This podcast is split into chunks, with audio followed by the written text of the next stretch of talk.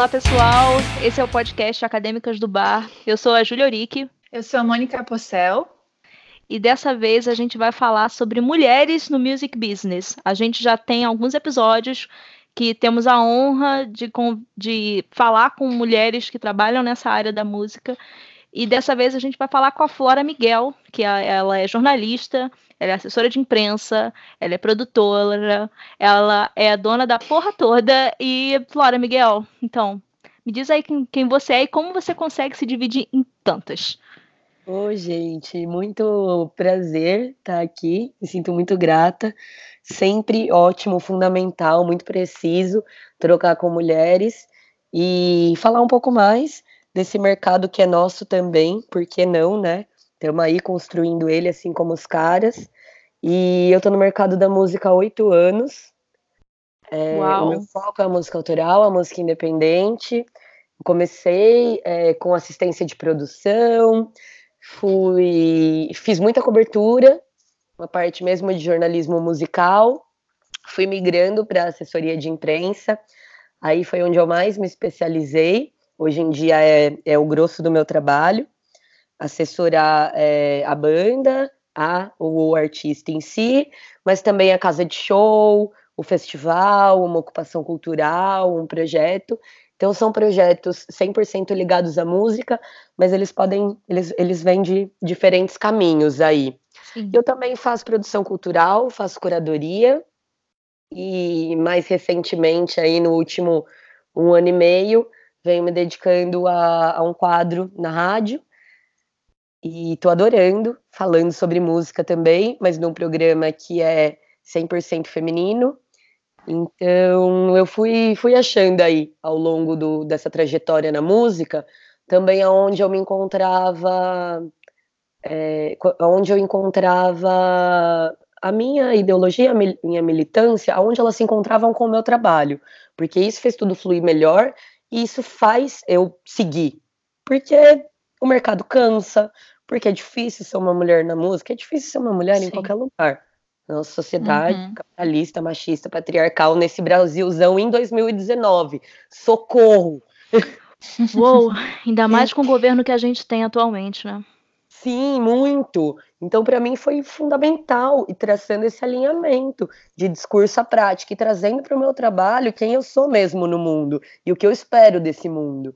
Então, foi um caminho que, que foi reconhecendo aí outras mulheres da área promovendo alianças a partir daí. Então, hoje, parte do meu trabalho é voltado para o feminismo, para a militância dentro da música, mas, no geral, é um trabalho com música, com artistas diversos, trabalho com equipes integralmente masculinas, trabalho com bandas de homens, trabalho em festivais onde os lineups ainda são majoritariamente masculinos, ainda que seja cada vez mais é, mais raro isso, a coisa tá mudando Sim. mesmo, muito rápido na nossa cena. E é por isso que eu tô aí me dividindo em tantas e me virando nos 30, para que o meu trabalho também tenha uma qualidade é, real, é, ideológica e, e sentimental, para que eu fale é, também com o coração. Acho que é meio que isso que eu sinto. Bacana. acho que esse é o diferencial do trabalho da mulher pro homem, porque foda-se, eu vou falar mal mesmo, porque a gente tem mais alma, sabe? Sei lá, eu acho que a gente se importa mais, a gente vê um, um artista com medo de entrar no palco, por exemplo, sei lá, a gente vai pegar na mão dele e vai falar, cara, você é foda, sobe lá e arrasa. Agora, o homem, sei lá, eu nunca vi ninguém, nenhum homem pegando na mão do próprio amigo e falando, cara, você é foda o que máximo que eles fazem é dar um tapinha no ombro do outro e falar, pô, isso aí. e, não, e não rola mais coisa. Sim, a nossa construção social nos, nos leva mais, nos incentiva mais ao cuidar do que faz com o homem, né? E ao manifestar essas coisas que são nossas. É, o sentir, o cuidar, o homem é muito castrado nesse sentido, né? Exato. Isso nada sim. tem a ver com passapano, mas é, são nossos ensinamentos, né? Nossa base social. E, e para além disso, eu acho que tem uma coisa muito natural de que a mulher é mais intuitiva, de que a gente é muito sensitiva, de que a gente é muito minuciosa. Então, por que não, sabe, usar essas habilidades no que a gente está fazendo? Assumir essas habilidades também, assumir a nossa intuição, o nosso coração, o nosso cuidado, o nosso carinho. Isso Legal. Não, né, não, não faz menor, não, não precisa entrar num lugar de fragilidade, porque delicadeza não é fragilidade. Esses Exato. conceitos se confundem muito, mas uma coisa nada tem a ver com a outra. Sim. Ô, Flora, é, vendo você falar, você parece uma pessoa assim realmente cheia de conteúdo, já empoderada e tudo mais. E quando a gente fala de music business, quando a gente fala de mulher nessa área, é, qual dica tu poderia dar para aquela mulher que está começando na área, né, está perdida, não sabe muito bem os passos que pode dar? O que, que ela tem que fazer para se empoderar nessa área? Cara, eu acho que primeiro passo é, é acreditar em si, sim, e saber de suas qualidades e habilidades. Quais são as minhas qualidades e habilidades que me trouxeram até aqui? E se apoiar nelas, porque muitas vezes o mercado te leva a desacreditar nessas habilidades. Antes de começar o programa, a gente conversou um pouquinho sobre o conceito de é, síndrome da impostora, que é muito Sim, comum isso. no nosso mercado da música nos sentirmos impostoras na nossa própria área. E isso não pode mais acontecer. Então é entender quem é você e por que você está aqui, no que você é boa, onde você quer chegar, no que você acredita, se apoiar nisso e seguir com firmeza. O mercado ainda é muito difícil para as mulheres, com a música não é diferente. Mas eu acho que primeiro o empoderamento que venha de dentro, para que daí a gente martele quem nós somos, é, nos assumamos com firmeza perante o mercado, é, peçamos respeito, é, exijamos o nosso respeito financeiro também, para não sermos passadas para trás financeiramente, que é uma coisa que Sim. pode acontecer dentro do business. Sim. E daí partir para cima mesmo. E pouco a pouco é, vai sendo cavado, né? Um, um, trabalho, um bom trabalho, ele é uma construção e ele é reconhecido, sendo feito por uma Sim. mulher, por um homem, por quem for. Mas eu aconselho a acreditar em si, entender quais são as suas habilidades, seus potenciais e aonde quer chegar, se apoiar e focar nisso. E com foco, determinação, é, entender que os nãos, a rejeição, a piada vai, vai rolar, mas está cada vez mais firme para para não deixar a peteca cair, para não, não se intimidar. Sim. Eu acho que esse tema é um tema bem importante hoje do nosso podcast, né? Então eu já vou começar com os assuntos um pouco mais tensos para ouvir de ti mesmo, fora a tua opinião, o que, que tu, a tua dica para alguém que possa sofrer algo parecido, né? No começo ou que eu, da carreira ali com a música, com a banda, é, eu já sofri assédio, já sofri um monte de coisa por uh, em troca de uma produção de show, em troca de uma divulgação, em troca de tocar em alguma casa. E eu acho que isso é muito comum a todas as meninas que trabalham com a música. Ainda o meio é muito machista e ainda as pessoas se aproveitam demais disso. Na verdade, Uh, as pessoas não, os homens, né? Eles não entendem quando uma mulher vai com, comunicar com eles, é, sempre tem, um, parece um interesse, uma segunda intenção. É, como que tu, é, o que, que tu acha que a, que a, mulher pode se blindar disso, assim, é, chegar para um produtor, um, um artista, enfim, e falar, não, eu estou aqui pelo profissional e eu quero continuar pelo profissional. É, e porque tem que ser assim, sabe? A gente tem que agir com muita clareza para não dar margem mesmo para que os homens continuem reproduzindo discurso machista em cima dessas profissionais da música e, e nos deixando inibidas, nos fazendo mal, confundindo né, nossos valores, porque a gente está nesse mercado para trabalhar, porque a gente ama sim, sim ele, mas não tem um interesse por trás e ainda se tivesse algum, ele não envolve o homem, né? É, nesses casos, como você disse mesmo, de ah, algum produtor que entende que é uma troca ali de sexual, que é um flerte. É, nós não estamos nesse mercado por causa dos homens, nós estamos nesse mercado por causa da música.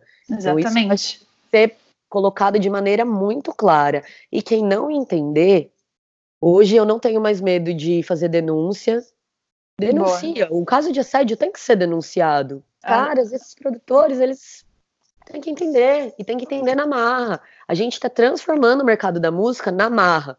Então eles também têm que entender na marra que não, a gente não está aqui por eles. Sim, Flora, eu acho que você está totalmente certa disso da gente denunciar. A gente acompanhou casos recentes é, de bandas famosas, vamos dar nome, nome aos bois, com Gustavo Descalene, que é, assediava fãs, assediava pessoas dos bastidores e e as, e as mulheres, elas têm. A gente não é carne. O homem vê a gente, ele trabalha com a gente, ele não tem obrigação nenhuma de assediar a gente no nosso local de trabalho, no nosso local de diversão. Então, eu acho que quanto mais a gente nós mostrarmos para eles que não vai ficar impune, que a gente vai abrir a boca, eles vão ter que parar, sabe? Eles vão ter que começar a enxergar a gente como igual, porque acabou, não, não tem mais volta. Não, você não vai ficar calada, eu não vou ficar calada, a Mônica não vai ficar calada, e é isso. Uhum. Sim. E não tem mais volta mesmo. E, e, partindo desses pontos, sabe, dessa força que a gente está trocando aqui, por exemplo, não tem mais volta, nós estamos transformando o mercado. Eu vejo que isso é uma realidade mesmo. Não sei como vocês, vocês sentem, mas o tanto de propostas femininas que tem rolado, as mulheres nas gestões de projetos musicais, que era uma coisa que eu não via tanto, os lineups compostos 50 50, né, com atrações Sim. masculinas e, e com atrações que tenham aí uma, pelo menos uma integrante feminina, né, que é o que a gente considera já que uma banda de mulher e uma banda que tem pelo menos uma integrante feminina, né? Então, lineups com 50-50, ou às vezes até mais atrações femininas, porque a ideia é que não precisa ter, ter esse 50-50, né? Nós também não somos uma fração numérica, hum, mas que se equalize até o ponto em que não interesse mais o gênero, em que a gente esteja falando de qualidade artística, de qualidade profissional. Sim. Uma coisa que eu sinto muita falta e dificuldade é donos ou produtores de casas de shows, assim, que são mulheres.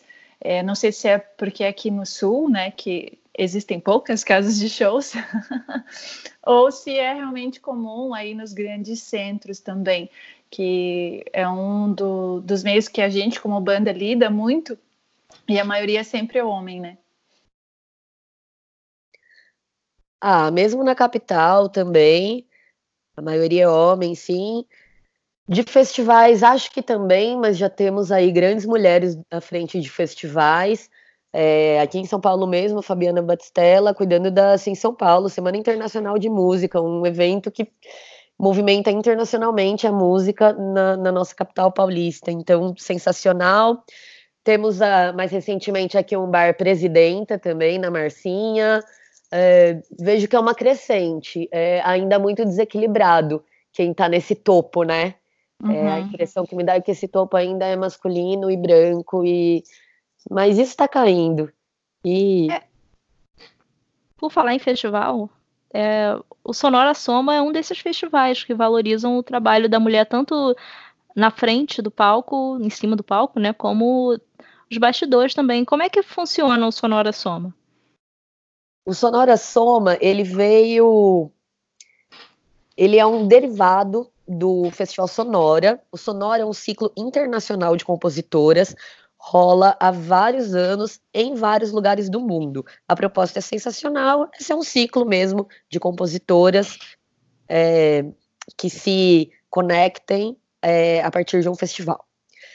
E, e daí, em São Paulo, tinha o Sonora São Paulo, e no ano passado, ele se transformou, ele se desvencilhou do ciclo internacional de compositoras e virou Sonora Soma para não ficar estritamente ligado à música e trazer algumas profissionais mulheres também do audiovisual, da performance, da fotografia. Então ampliou um pouquinho mais, justamente por ver que tinham profissionais incríveis que estavam além do recorte que era muito específico, que é muito específico, que é o do Sonora, que são compositores. Então, o Sonora Soma abriu um pouco mais esse espectro e ele junta profissionais agora, não só da música, mas no palco e também nos bastidores, porque toda produção é feminina. É uma equipe enorme, todo mundo que cuida do Sonora Soma é mulher.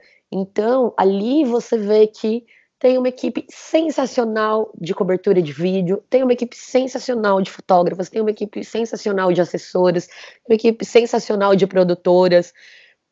É, nem todas eu conhecia, então isso também é muito rico, porque além de produzir o festival, que é um baita presente para o público, ver esse monte de mulher enaltecendo o, o papel da mulher na música, como é importante para reforçar a nossa rede de profissionais. Ali eu conheci muitas mulheres incríveis que eu eventualmente contrato para outras coisas e que também me contratam para outras coisas.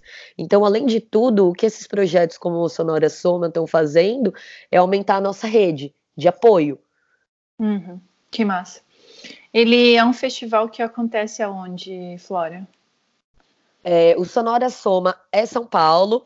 É, uhum. Cada ano ele está em um lugar, tá? No, no ano retrasado, quando ele ainda era Sonora SP, ele aconteceu em algumas casas.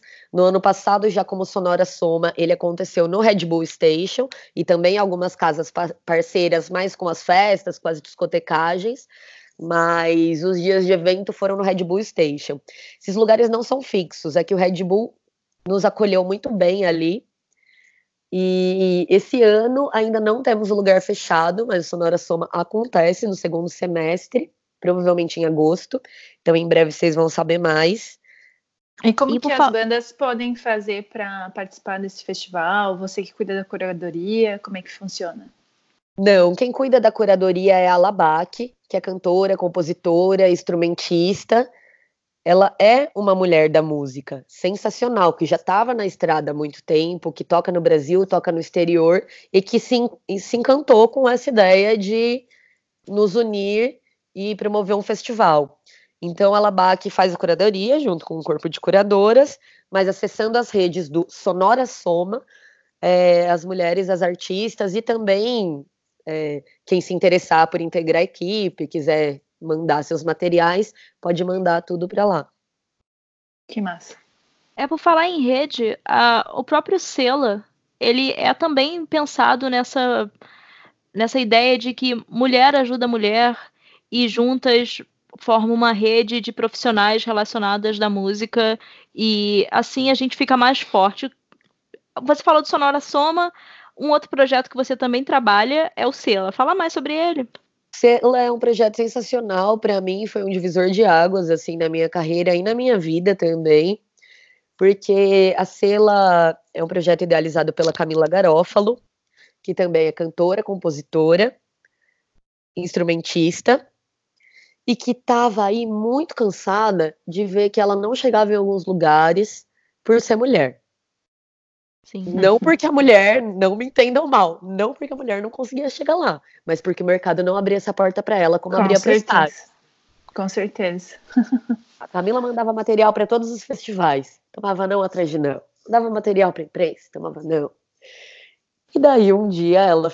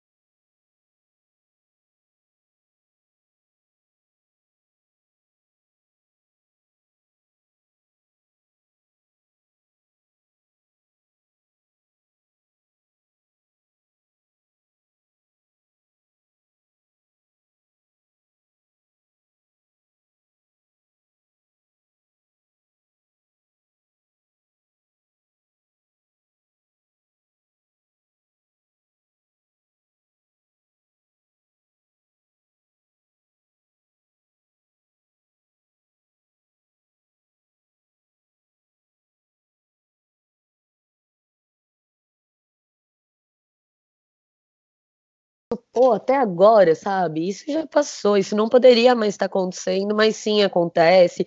Tem o estigma do banda de mulher, tem o estigma de que a mulher que tá na música deve ser a cantora, a intérprete, como se ela não tivesse outras N funções, se ela não pudesse ser uma puta instrumentista, uma puta baterista, ou uma baita produtora, ou uma baita assessora.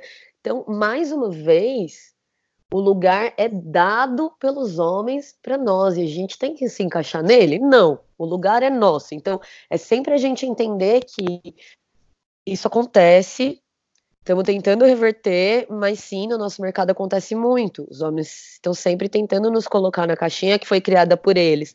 Nessa caixa, é, eu, eu não caibo nessa caixa, vocês não cabem nessa caixa, nós não precisamos estar nela. Então, nos sentir seguras e valentes mesmo para respirar fundo, para nos defender e para batalhar por enaltecer as nossas qualidades artísticas, que é isso que importa, as nossas qualidades profissionais e artísticas. Se uma banda é boa, ela é uma banda boa. A gente não tem que cair no chavão de discutir se ela é banda de mulher, ou ai, mas ela, ela é mulher, ela não é cantora, ela é guitarrista, ela é guitarrista. E e se ela for uma guitarrista incrível, ela vai ser uma guitarrista incrível, independente do gênero. Então, é, não se deixar bater. Acho que meu conselho é não se deixar bater e buscar redes femininas, buscar os coletivos, buscar redes de apoio, porque nós somos capazes de nos fortalecer dentro desse mercado. E daí a gente caminha muito melhor. Sim, isso é muito sensacional. Assim, eu fico pensando é, antes, quando não tinha esse, essas coletivos, essas redes, a gente dava muito com né, muro, muro, murro na porta, assim. a gente sempre tentava as coisas e não conseguia avançar. E quando agora com esses coletivos, com essa cena mais feminina se apoiando, tem, as mulheres têm muito que se ajudar e crescer mesmo, né? Se ajudar, estar tá juntas, consumir é, mulheres, ouvir mulheres, ir nos festivais femininos, comprar mulheres, né? Para que a gente também circule a economia entre nós. Uhum. Sim. Isso me leva a uma pergunta que nas aulas de marketing da faculdade é, sempre tinha a ideia de que se você tem uma posição ideológica, você acaba perdendo dinheiro. E o que a gente vê atualmente é que isso é meio babaca de pensar. Mas você trabalhando com, com política, porque o pessoal é político, feminismo é política, e como você acha que é possível ter lucro? Uma banda ela pode assumir essas posição, essa posição ideológica e continuar sendo bem recebida? Não, tipo, não vai ter um risco? Eu acho que o risco em qualquer assumir ideológico, a gente sempre corre, e tudo bem. É, eu acho que indo um pouco para fora da questão do lucro ou não, porque isso vai acontecer, se você trabalhar bem dentro do mercado, é, você vai você vai conseguir solidificando sua carreira dentro do mercado musical. Mas o que eu acho mais importante de, de alinhar o discurso à prática é que a ideologia e a militância movimenta muito das profissionais mulheres dentro do nosso mercado. É um motor para a gente continuar. É, eu falo por mim, mas muito de conversas que eu tenho com outras mulheres que estão na música. Então, eu nem acho que a questão é ah, eu sou uma banda e eu vou me assumir feminista porque assim eu vou lucrar mais. Daí eu acho que já corre um risco, inclusive, de estar tá aí flertando demais com, com o quanto o capitalismo se apropria das causas, porque Sim. ele é perito em se apropriar Sim. das causas.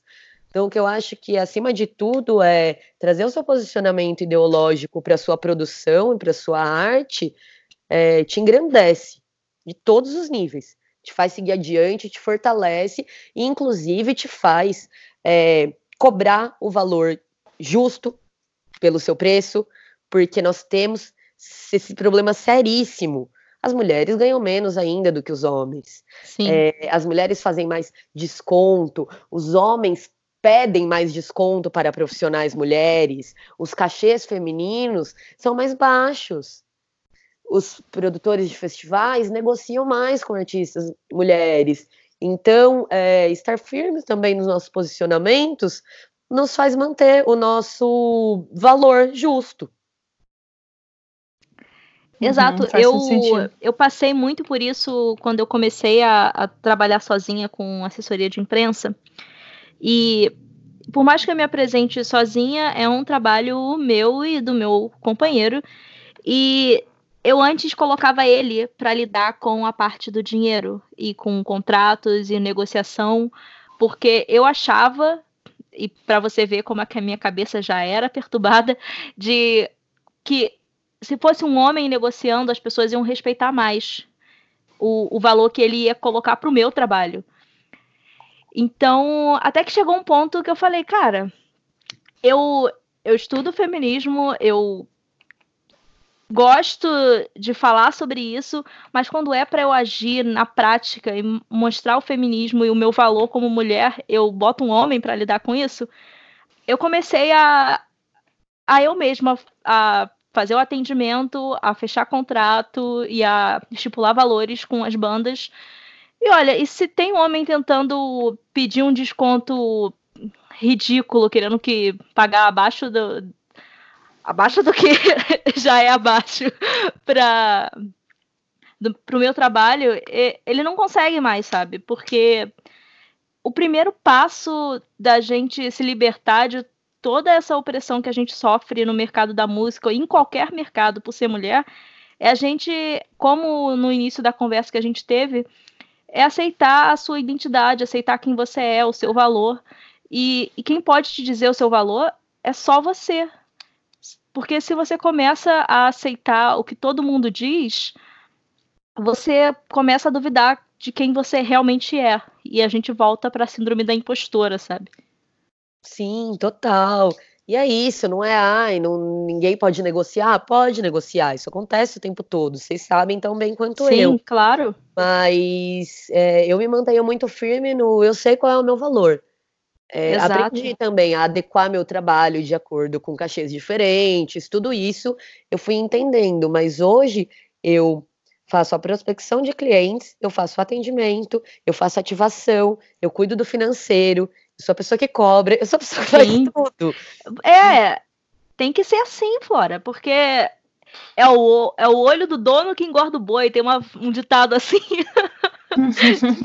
de que é a gente que tem que tomar conta do que é nosso para que possa crescer. E quem, uhum. eu lembro bem aí, alguns anos atrás, quem me falou muito, se mantenha firme no seu preço, se mantenha firme quando um cliente está sendo abusivo com você e certos serviços não são da competência do seu trabalho, não estão dentro do escopo do seu trabalho, foram outras mulheres que estavam no mercado há mais tempo que eu. Essas mulheres me incentivaram e então a gente vem fazendo isso. Daí eu volto um pouco no lance de estarmos conectadas, buscarmos nossas redes de apoio dentro do mercado da música.